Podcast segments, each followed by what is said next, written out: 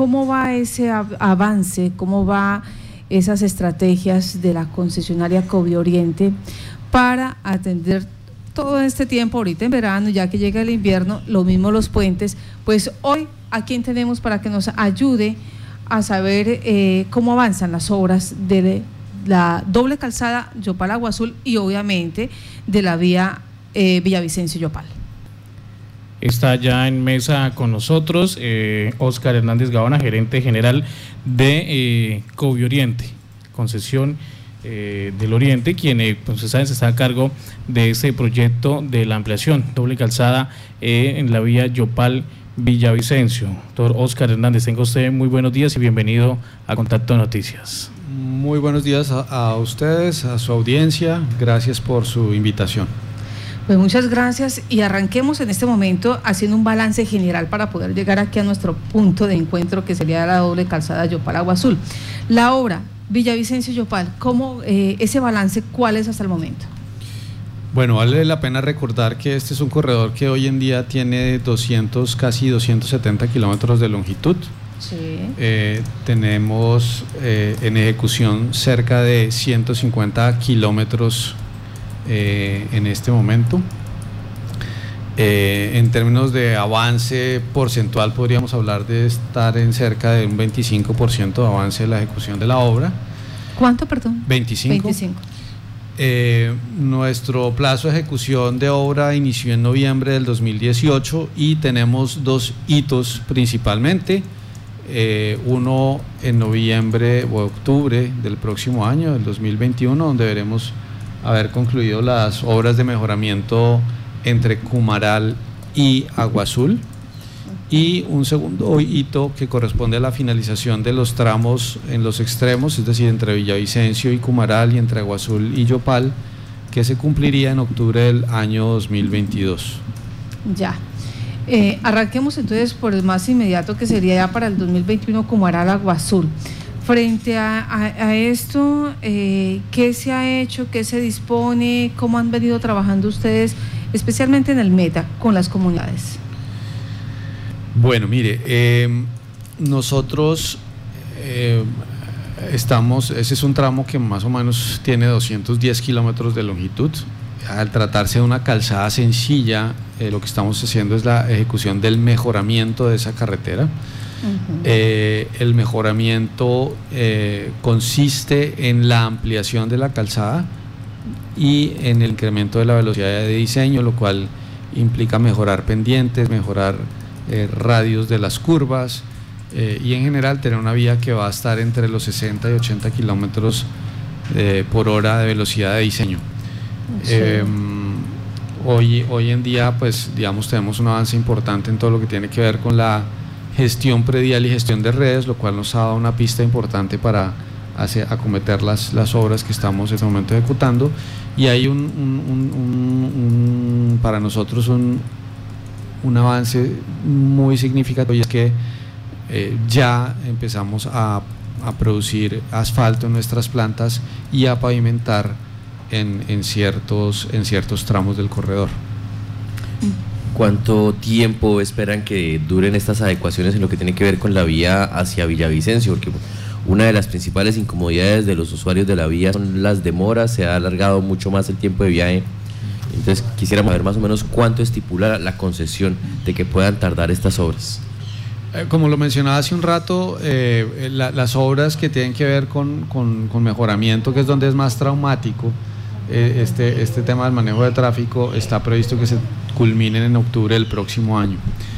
Em, eh, ahí hay, ahí hay, digamos, eh, es muy importante entender cómo es el proceso constructivo, en la medida en que no hay vías alternas y que tenemos que manejar el tráfico sobre el mismo corredor, nosotros lo que hemos hecho es, en primer lugar, eh, hacer la ampliación del, del terraplén y de la estructura de pavimento sin tocar la vía existente. Cuando ya alcanzamos el nivel definitivo lo que hacemos es intervenir media calzada y a partir de ese momento debemos hacer un manejo de tráfico eh, cortándolo en los extremos de esos tramos y eh, dando paso por sentido alternando uno y otro. Eh, precisamente, digamos, el poder lograr en esos plazos semejante cantidad de obra nos obliga a tener cierres importantes. Sí. Eh, pero pues digamos la buena noticia o la, contraprestación a eso es que podríamos ver eh, ya obras concluidas eh, pues mucho más, más, más rápido. Ese es, ese es en términos generales la forma como lo estamos planificando.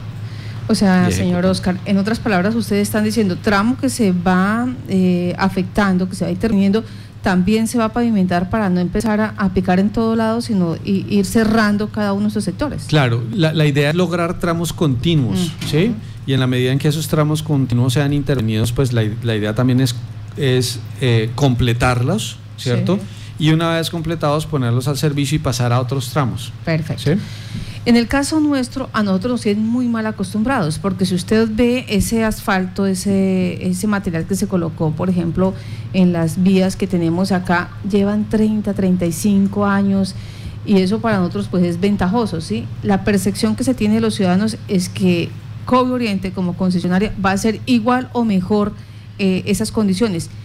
Pregunto esto porque técnicamente cuáles son las calidades de este asfalto que ustedes van a colocar, cuánto tiempo es la vida útil, eh, digamos, el grosor o, la capacidad que se va a tener para, para qué tipo de vehículos, por ejemplo.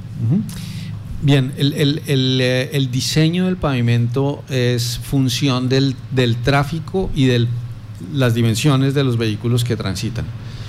Eh, previo a cualquier análisis, lo primero que se hace es una toma de información y una proyección del tráfico de la carretera y con base en eso se determina lo que técnicamente denominamos ejes equivalentes eh, de vehículos de carga, que son los que marcan eh, ese, diseño. Dependiendo del tramo, eh, el diseño varía entre 10 y 18 centímetros de espesor de asfalto, pero hay que recordar que el pavimento o digamos la, vía tiene una estructura completa, o sea, nosotros estamos desde el terraplén mejorando las condiciones tanto de la vía existente como la construcción de, la vía nueva. Entonces, las características del terraplén como la subbase y la base eh, está cumpliendo con especificaciones sin vías y en efecto nuestro, nuestro periodo de diseño es de 10 años, que es un, periodo eh, bastante bueno. Perdóneme la ignorancia. Sí, claro. ¿Cómo es esto de periodo de diseño? O sea, ¿qué significa? La, lo, que, lo que marca el diseño del pavimento es el número de repeticiones de esos ejes equivalentes que describí hace un momento. Entonces usted lo que hace es proyectar para ese periodo de tiempo y definir un, lo que denominamos un módulo módulo de diseño que es como la resistencia, la, resistencia que va a tener esa estructura de pavimento para esa proyección de ese tiempo. Eso no significa que a los 10 años la vía se va a destruir. Eso, significa la percepción que queda. Sí, sí, sí, sí, Entonces, ¿eso qué significa? Eso significa que usted, en teoría, no debería hacer ninguna intervención de carácter estructural eh, durante ese periodo de tiempo y la forma en la que se prolonga la, vida útil de esas vías pues es dándole el debido mantenimiento. O sea, una vez se concluye la, la, la, construcción de esa estructura de pavimento y se pone al servicio, igual periódicamente le estaremos haciendo el, mantenimiento para que la vía mantenga sus condiciones eh, idóneas durante todo, toda la, toda la vía de la concesión. Bueno, pues ahí digamos que ya hay una identificación muy clara respecto a las vías en lo que tiene que ver con el departamento de Casanare y es que gran parte de su uso está eh, para los camiones arroceros, para los ganaderos que tienen bastante peso y sobre todo para la industria petrolera. Mm. La idea es que este asfalto tenga esa capacidad de resistir adicional a la labor de mantenimiento que se va a hacer. Claro que sí, claro que sí. O sea, la, la idea es que la vía esté siempre en perfectas condiciones. De hecho, nuestro contrato de concesión es muy exigente no solo en las especificaciones de construcción, sino en los indicadores de la operación. O sea, hay, unos parámetros muy técnicos que tienen que ver, por ejemplo, con la rugosidad de la vía, con que no existan fisuras ni huecos en ningún momento. Entonces, esos indicadores se nos miden a nosotros permanentemente y parte precisamente de la labor del diseño de la estructura de pavimento obedece a atender esos indicadores durante la operación. Cualquiera, que, cualquiera pensaría que deberían ser 18 centímetros toda la vía. ¿Por qué esa variación entre 10 y 18? Entendemos lo de las características de los terraplenes y eso, pero ¿por qué no dejarla de 18 centímetros todo como por asegurar? Sí, eso es, digamos, tal vez la forma más fácil de entenderlo es, es pensando en la construcción de una casa. Eh, usted hace los cimientos para la carga que va a tener la casa, usted no hace los cimientos para un edificio, ¿sí? dependiendo del número, digamos, de habitantes y de la carga que va a tener esa edificación, usted hace la cimentación. Más o menos ese es el, esa es la equivalencia y lo que hacemos precisamente es determinar cuál va a ser la carga que va a tener que atender el, corredor y eh, con base en eso es que se define, se define esa, esa estructura. Bueno, ya vamos entonces con lo de las vías. Nos aseguran que las vías en este momento eh, van a quedar de manera idónea. Su proyección son 10 años, pero de ahí en adelante va a haber una revisión y ustedes se encargan de hacer el control y el mantenimiento. Totalmente, totalmente. Ahora viene eh, un usuario, un oyente muy querido acá que dice, bueno, ¿cuáles son los puentes que tienen que hacer ustedes? ¿Cuáles son esas infraestructuras que están bajo su potestad? Eh, hoy en día en el corredor que recibimos hay, hay cerca de 100 puentes existentes, entre puentes, pontones, puentes largos, chiquitos. Eh, de, esos hay, hay varios que requieren ser sustituidos. Sí. Eh, los más icónicos tal vez son el, el, puente del río Huacabía, el puente del río Túa, el puente del río Unete, el puente del río Charte, son puentes que van a ser completamente nuevos. Nuevos. ¿Mm? Estaríamos hablando como de 5 o 6 puentes más o menos. En total estamos hablando de 56 puentes nuevos. 56 puentes. Sí, entre puentes pequeños, medianos y grandes. La lista que acabo de, mencionar simplemente son los más representativos y que tal vez la gente tiene más. Y que están en territorio casanareño. Y que están en territorio casanareño. Guacabía. Eh, Charte, que ya está un... UNETE, Charte, eh, el TUA, es otro puente completamente nuevo. ¿sí? Y los puentes existentes van a ser eh, repotenciados y ampliados. ¿sí? tal vez para que, tal vez en la, cercanía, el puente del río Chiquito es uno donde ya se nota la intervención. ¿sí? Entonces allí ese es un puente donde estamos sin reemplazar la cimentación existente, básicamente lo que estamos es alrededor de la cimentación existente construyendo una completamente nueva, ¿sí? que va a soportar tanto el peso de la estructura existente como la de su ampliación. Entonces son, son obras que lo que buscan es precisamente minimizar el impacto porque si, si pensáramos en la construcción de un puente nuevo implicaría cerrar, cerrar la vía. ¿Sí? O sea, uno de los retos grandes de esta obra es garantizar la transitabilidad eh, en el corredor durante toda la ejecución de la obra. En el caso del puente en Monterrey sobre el río Túa, que es uno de los que más está en riesgo, hemos visto fotografías donde se ven fisuras, donde se ve pues la, infraestructura bastante averiada, ¿cómo va? la recuperación de este, de este puente. ¿Qué se va a hacer ahí? El puente existente, de hecho, tuvo que ser intervenido, tuvo un, un reforzamiento para garantizar su estabilidad pero allí lo que se está haciendo es la construcción de un puente nuevo. Eh, hoy en día ahí, ahí eh, ya está, digamos, amarrado todo el acero de los pilotes de del puente nuevo. Hay una piloteadora que está trabajando allí desde hace un par de meses eh, y ahí lo que vamos a tener es un puente completamente nuevo. ¿En el mismo punto? Paralelo al existente. O sea, aguas abajo, unos, unos 20 metros abajo del, del puente existente en el referente al puente El Charte, ¿en qué, ¿cómo está en ese momento? En, el Charte vamos a tener realmente dos puentes nuevos. Eh, el que se ve hoy en día es el puente de la calzada derecha, yendo de, viniendo de Agua Azul a Yopal, eh, que corresponde a la calzada nueva. Ese puente tiene un avance superior al 75%, ya tiene su, su cimentación completa eh, los, eh, eh, una de las, de las luces ya tiene las vigas completas y se está empezando a construir el tablero del, puente. Y las otras dos luces que se están construyendo mediante un mecanismo que se llama ovelas sucesivas este, en este momento se está, o la semana pasada se fundió la octava de 10 dovelas y vamos a empezar a lanzar las dovelas del costado de, Agua Azul. Entonces es un puente que va bastante avanzado y nuestro propósito es ponerlo al funcionamiento a finales del mes de julio. Sí, señor. Bueno, entonces eh, vamos con lo de las puentes. Ahora metámonos acá que entre, entre Yopal y Agua Azul, donde la comunidad está pues a la expectativa. ¿Por qué no se le pudo entregar a los, um, a los contratistas de los estudios de la variante la información necesaria para que presentaran eh, esa información ahorita el 27 de febrero, que estaba muy pendiente? ¿Qué pasó ahí? Eh, yo creo que hay algo de desinformación. Eh, nosotros fuimos contactados hace tal vez dos semanas por los consultores del Invías en el diseño de la variante, solicitándonos la, información precisamente de, nuestro diseño y de las cuotas de empalme, eh, cosa que hicimos en el término de menos de una semana, entregamos la información.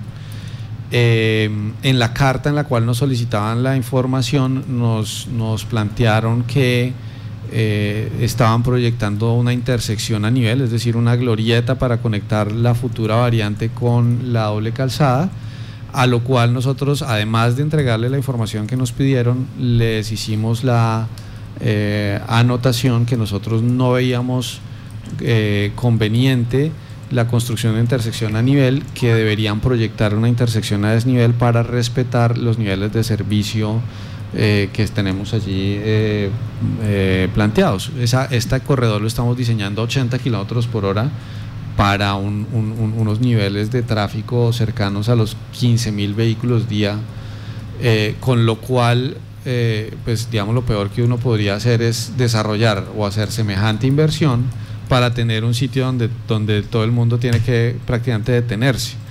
Eh, eso sería contrario pues a los propósitos de este proyecto que es mejorar tiempos de viaje, disminuir tiempos de viaje, disminuir costos de operación eh, y en ese orden de ideas eh, les, les, les, hicimos como esa, esa recomendación. Señor Oscar, voy a pedir ahí otra vez que nos ayude. ¿Qué es esto de intersección a nivel y qué es esto de intersección a desnivel? Se lo voy a, a explicar aprovechando una información adicional que creo que es pertinente dar en este espacio y es Actualmente estamos tramitando una modificación contractual con la ANI respondiendo a una solicitud que hizo la ciudad de Yopal para conectar mejor esta doble calzada con la malla vial. Entonces se va, se va a construir una glorieta, esa es una intersección a nivel, a la altura de la proyección de la calle 50 y otra a la altura de la calle 30 eh, eso lo que va a permitir pues, es que se hagan todos los movimientos de una manera mucho más ágil y segura y se distribuya el tráfico. las intersecciones a desnivel son eh, intersecciones elevadas, intercambiadores. Eh, lo que se procura es que el flujo principal del tráfico no sea interrumpido y que existan unos ramales o unas salidas y entradas a la vía que, que den la transición para que cuando usted ingrese al, flujo principal lo haga a la velocidad en la que va todo el Normal, tráfico. 80 kilómetros. Exactamente. Mm, Exactamente. ¿Dónde, ¿En dónde quedaría la conexión, digámoslo así, entre lo que es la doble calzada y la variante Yopal que se está proyectando? ¿Eso ya se tiene definido? nosotros no conocemos todavía esos diseños. Nos pidieron la información nuestra. Eh, tenemos entendido que es a la altura del IMPEC. No, eh, yo le cambio la pregunta es, ¿dónde consideran ustedes? Porque ustedes son los que vienen haciendo esa vía, eh, digamos, eh, principal, ¿sí? Mm. Y la variante, pues, es una alterna al municipio de Yopal. Mm. Dentro de lo que ustedes han podido analizar, ¿dónde consideran ustedes que debería quedar esa variante? Digamos que para nosotros es indiferente. ¿sí? normalmente las variantes tienen un proceso muy complejo de definición de trazado sujeto a dos temas. Uno al desarrollo urbano, es decir, dónde están las fronteras del, desarrollo urbano.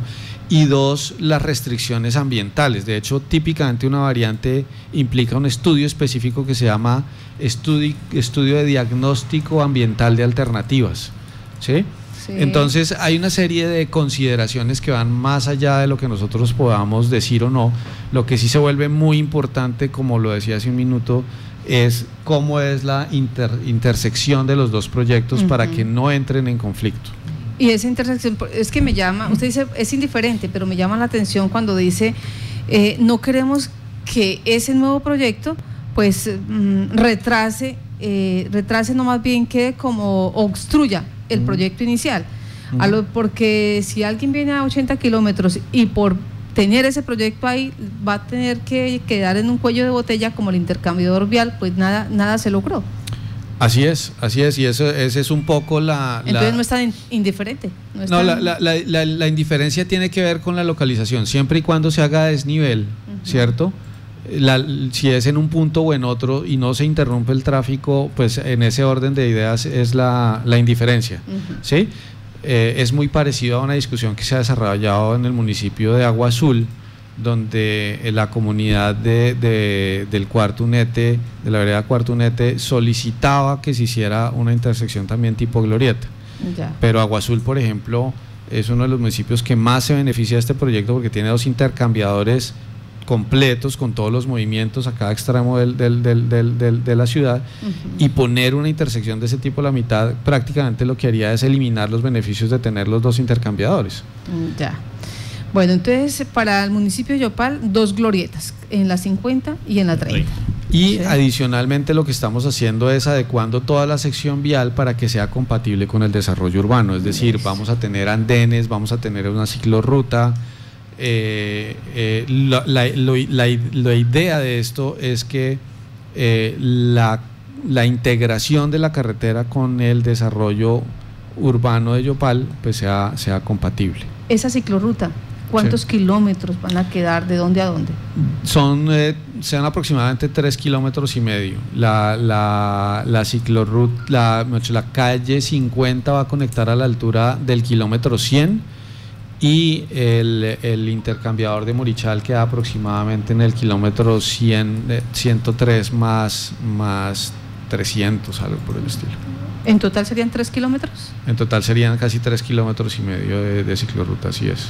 Pero eh, ayúdeme, eh, la comunidad había hablado de una ciclorruta grande. De, Prácticamente hasta Guasú. De 27 kilómetros. ¿Qué pasó ahí? Eh, la solicitud se ha hecho, efectivamente. Como le decía, eh, estas, estas ajustes al diseño que ya teníamos definido el proyecto implican modificaciones contractuales y a la larga lo que se está haciendo es un balance de recursos, o sea, se dejan de hacer ciertas intervenciones para ser sustituidas por otro tipo de intervenciones.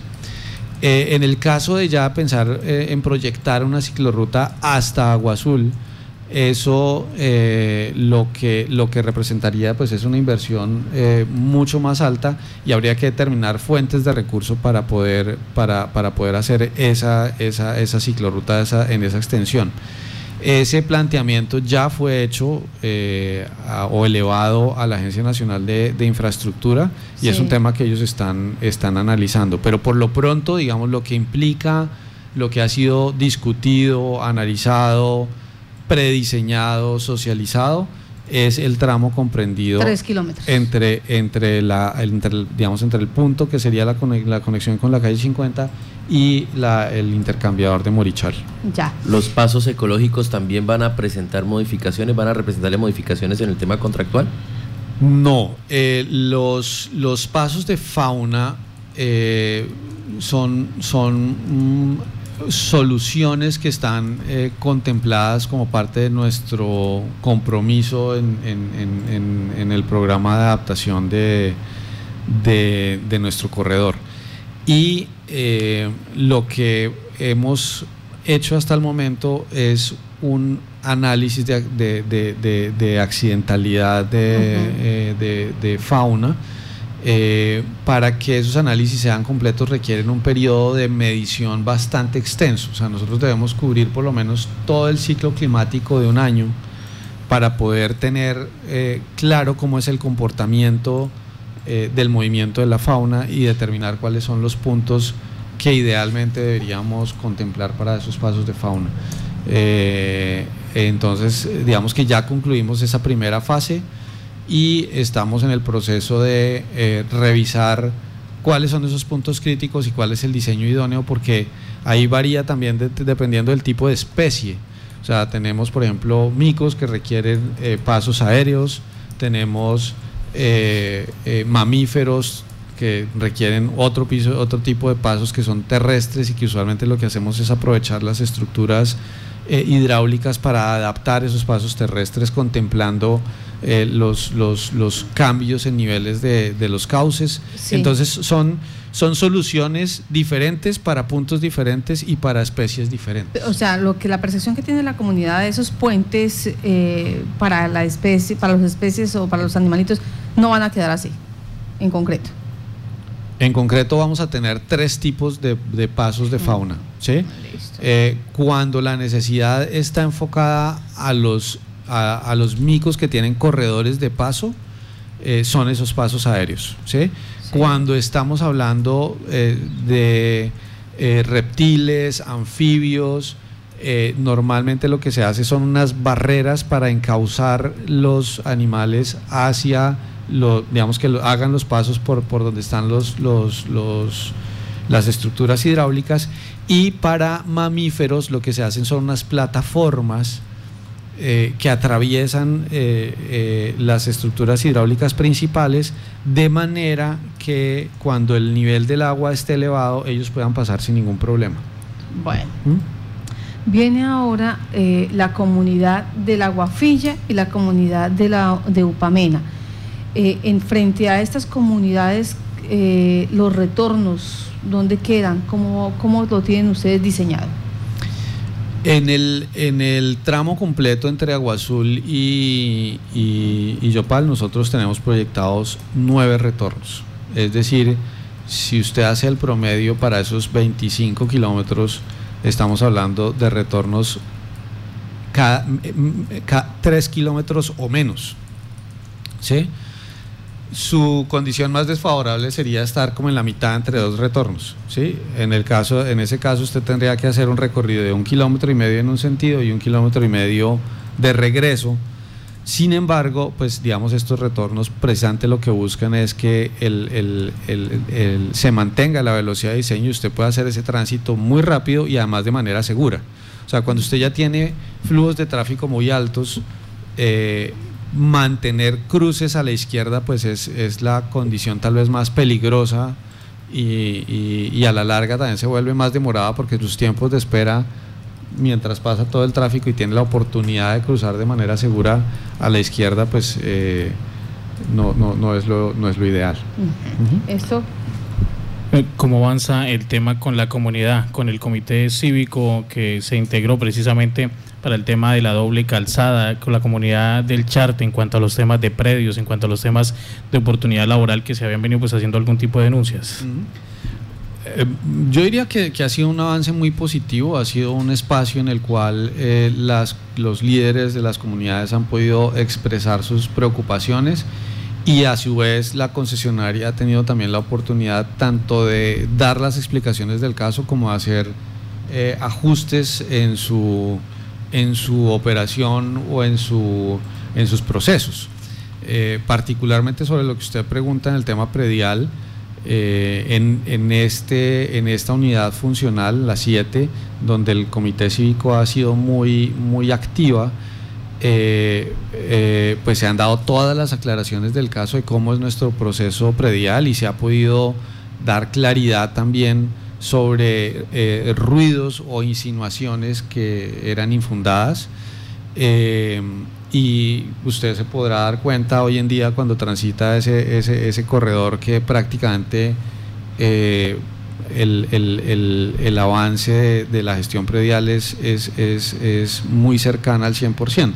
¿Dónde no hemos podido avanzar? Básicamente en, tres zonas, uno en los extremos donde estaban precisamente estas discusiones de alcance, porque allí con los ajustes de diseño eh, la afección predial varía, ¿sí? entonces esos sitios estaban suspendidos dentro de su gestión predial, pero una vez se suscriba esta, esta modificación contractual de la que hablaba hace un momento, se reactivarán esas, esas actividades. Eh, otro, la, la guafilla, es, es, además de ser una zona urbana, ha habido muchos Em, eh, inquietudes, sobre todo de personas que tienen hoy en día su vivienda en, terrenos que, donde no tienen títulos. Donde no hay títulos, sí. ¿Sí? Eh, estos son predios ejidos y allí lo que se ha hecho es una, una gestión eh, con el acompañamiento del, del, municipio y particularmente de la Secretaría de Planeación para que estos predios con eh, la autorización debida del Consejo Municipal y con a través de un convenio con la Superintendencia de Notaría y Registro, se logren adjudicar a sus ocupantes de manera que cuando se afecten esos predios, pues se les pueda reconocer tanto el valor de las tierras como el valor de las mejoras. De, de, lo contrario sería imposible, o sea, legalmente no es viable adquirirle un predio a alguien que no acredita la titularidad sobre el mismo. Una de las quejas reiterativas de eh, los voceros eh, de allí, de, este comité ciudadano, tiene que ver con los estudios y diseños. Cuando lo escuchamos a usted acá y nos entrega el número de puentes, nos entrega, eh, digamos, la estructura con la que se va a construir la vía y todo esto, pareciera que hay unos estudios y diseños, que ya ustedes los tienen, lo tienen claro. Entonces, ¿por qué no hacen esa entrega formal de esa información, valga la redundancia, desinformación. Yo, creo que ahí también ha habido desinformación. Eh, en esas, precisamente en esas veces de trabajo lo que se ha buscado es que la información sea canalizada a través de unos de, unos, de unas mesas específicas. O sea, por ejemplo, en estos procesos de, de socialización se crearon mesas eh, ambiental, mesa predial, mesa laboral, mesa de bienes y servicios, mesa de, diseño, y en cada una de esas eh, se hizo pues la correspondiente entrega de información. Y lo que hemos buscado también es que sea pues un proceso ojalá con la participación de las autoridades municipales que son al final del día quienes representan eh, sus comunidades. Eh, en varias oportunidades nos han, eh, nos han afirmado que no hemos entregado la información y hemos sacado los sí, sí, Pero en cuanto a los estudios y diseños, ¿los han entregado? Claro, claro. Es más, a eso me quería referir. En muchas oportunidades hemos sacado los oficios con los radicados correspondientes eh, de, de, esas entregas de, información. Mm, vaya, porque siempre hemos tenido la información que no eh, se ha detallado los estudios y diseños, que no les ha llegado a ellos y que por lo tanto no conocen cómo va a ser el proyecto. Uno de los principales eh, interrogantes también que surgen cuando uno habla de Oriente y del corredor vial Villavicencio-Yopal es el tema de los peajes. ¿Dónde van a quedar ubicados? ¿Ya se sabe? Totalmente, eso está absolutamente definido desde el comienzo del proyecto. El corredor hoy en día tiene tres peajes existentes cuya localización se va a mantener. Eh, dos de ellos están en el departamento del Meta, uno es el peaje de Puente Amarillo, otro es el peaje de Veracruz, que queda en, eh, jurisdicción de Cumaral, y eh, el tercer peaje es el peaje de San Pedro, que queda en, jurisdicción de Villanueva. Hay dos peajes nuevos proyectados, uno queda en, Monterrey, en la, zona, en la zona denominada Tacuya, y otro queda en inmediaciones del, del Charte, en jurisdicción de Yopal. Respecto a este tema de los peajes, eh, señaló el vicepresidente de la ANI que entrarían a operar solo hasta cuando esté terminada la totalidad de la obra, ¿eso es correcto? Los puentes existentes, el, perdón, los peajes existentes operan actualmente y eh, lo que en esos peajes va a ocurrir es que va a haber un incremento de tarifas y va a empezar a aplicarse eh, un esquema que se llama tarifas diferenciales para las personas que viven y transitan permanentemente en, por, pues, digamos, en, las inmediaciones de esos peajes. A ver si entendí, doctor Oscar. No va a estar en este momento el de Monterrey ni el del Charte, pero entonces, por ejemplo, San Pedro cubriría casi que la tarifa de Monterrey. Es lo que le entiendo. No, no, no. Eh, hoy en día cada peaje tiene su estructura tarifaria y operan, sí, ¿verdad? Esos tres peajes existentes al momento de concluir la, la, construcción de la infraestructura van a tener unos ajustes tarifarios por encima de la inflación, que es lo que hoy en día ocurre, y asimismo van a, empezar a implementarse lo que denominamos o lo que denomina la regulación las tarifas diferenciales, son tarifas descontadas para aquellas personas que viven en inmediaciones del peaje y que transitan permanentemente por él. En el caso de las dos estaciones de peaje nuevas, ellas solo van a entrar en operación, es decir, a, ser cobrados los peajes cuando se finalicen las obras de cada unidad funcional donde se ubican. Eh, me explico. el tramo comprendido entre Monterrey y Tauramena, que es lo que denominamos la unidad funcional 5, que debería entrar a, que debería ser entregada en su totalidad en octubre del año 2021, solo a partir de ese momento podrían entrar en podrían entrar, podría entrar en funcionamiento la estación de peaje correspondiente. Lo mismo sucedería con la estación de peaje Yopal cuando se termine la unidad funcional 7, que es la que va entre Agua Azul y Yopal, esa unidad funcional podría, perdón, esa, esa estación de peaje podría entrar en funcionamiento. Independientemente de que el proyecto no se haya concluido. El proyecto debería haberse concluido en ese momento. Puede haber, hay unas excepciones muy particulares, por ejemplo, el tramo de Lunete, que es un tramo que requiere una modificación de diseño por los requerimientos de la autoridad ambiental, requiere un tratamiento especial, podría eventualmente exceder un poco los, los, plazos, pero, pero digamos eso quedaría eh, como una, una excepción explícita dentro del contrato de concesión. Eh, pero en términos generales, digamos, la regla de juego es, si usted no concluye el 100% de la infraestructura de la unidad funcional, no puede eh, iniciar el cobro del peaje. Otro, otras reclamaciones que tienen en este momento los, mm, trabajadores y los habitantes, los residentes, es que mm, no se estaría contratando el 100% de mano de obra. ¿Ya se llegó a un punto de equilibrio? ¿Ya se hicieron las paces con estos comités? nosotros siempre hemos hecho las paces con los comités. Eh, o sea, los que pelean son ellos. Eh, no, digamos, yo, yo creo que hay, hay un interés y hay una expectativa muy grande porque eh, se contrate la mayor cantidad de mano de obra eh, en la región y ojalá que este número sea lo más representativo posible. Si bien este proyecto ya alcanzó un volumen o un nivel de contratación de, de mano de obra bastante alto, estamos actualmente en cerca de 5.300 empleos directos contratados por el proyecto.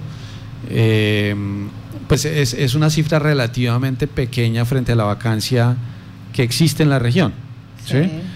Eh, y de, ese, de ese número de, trabajadores que están vinculados directamente al proyecto, eh, más del 85% son de la región. Se ha cuestionado mucho las, las, cifras que hemos presentado precisamente una de las cosas que se hizo en esas, en esas mesas de trabajo fue explicar cómo se construía esa estadística. Nosotros eh, basamos esa estadística en las certificaciones de residencia que expiden las alcaldías y lo que, eh, digamos, como en búsqueda de una mayor transparencia, parte de las cosas que se han concertado, por ejemplo, es que las publicaciones de las vacantes tengan al menos un, mínimo de tiempo, que no solamente se hagan a través de los medios que tradicionalmente utilizábamos, que son eh, nuestra página web, nuestro Twitter, nuestro eh, Facebook, sino que también se haga en las carteleras de las administraciones municipales, que las administraciones conozcan esa información de, primera mano. Se han hecho también jornadas de, de, socialización en las oficinas móviles que tenemos a lo largo de todo el corredor. Se han pactado con las comunidades esas jornadas para que haya inscripción de hojas de vida, para que haya claridad, para que se entienda que aquí no se acepta ningún tipo de intermediación, para que eh, bueno, estos procesos sean lo más abiertos posibles y que las personas tengan la oportunidad de participar de nuestro proyecto. Los ciudadanos están participando, nos dicen aquí se trata de una variante, señor Oscar, no de una vía periférica urbana, pues sería parte de un área urbana precisamente la variante tiene que tomar la distancia adecuada para no arrastrar y extender más la ciudad y a sus servicios. Me imagino que frente a la posición que usted dice, que eh, debe quedar en, un punto donde no genere ese cuello de botella. Sí, de acuerdo. Es, decir, el concepto de variante precisamente es sacar el tráfico del casco urbano para que aquel tráfico de largo recorrido, que no tiene como destino el casco urbano, pueda transitar sin eh, eh, pasar por, por la ciudad. O sea, en eso coincidimos plenamente. Otra persona, ¿cómo asegurarán el congelamiento predial de la granja de interés para la definición de la variante? Ahí ustedes tienen ahí... Eh, no, digamos, la variante está por fuera del alcance de este contrato. Nosotros lo que hemos hecho es como actores que, que, de alguna manera tenemos que empalmar con esa variante, eh, pues hasta ahora lo, único que ha ocurrido es esa solicitud de información que nos hizo el consultor del Invías, el diseñador del Invías, y será el diseñador del Invías el que determine eh, cuál es ese trazado y tendrá también que, eh, con el acompañamiento del Invías o con la entidad ejecutora que, que lidere ese proyecto, hacer el, respectivo proceso predial que comienza precisamente con la definición de cuál es la franja que sería afectada. Me preguntan acá, el cronograma de ejecución de la doble calzada, ¿cuándo quedará terminada? La, doble calzada Agua Azul Yopal está previsto que sea entregada en octubre del año 2022. Octubre de 2022. Así es. Listo. Y desafortunadamente es cierto, el trazado completo definitivo no se conoce como documento de planeación.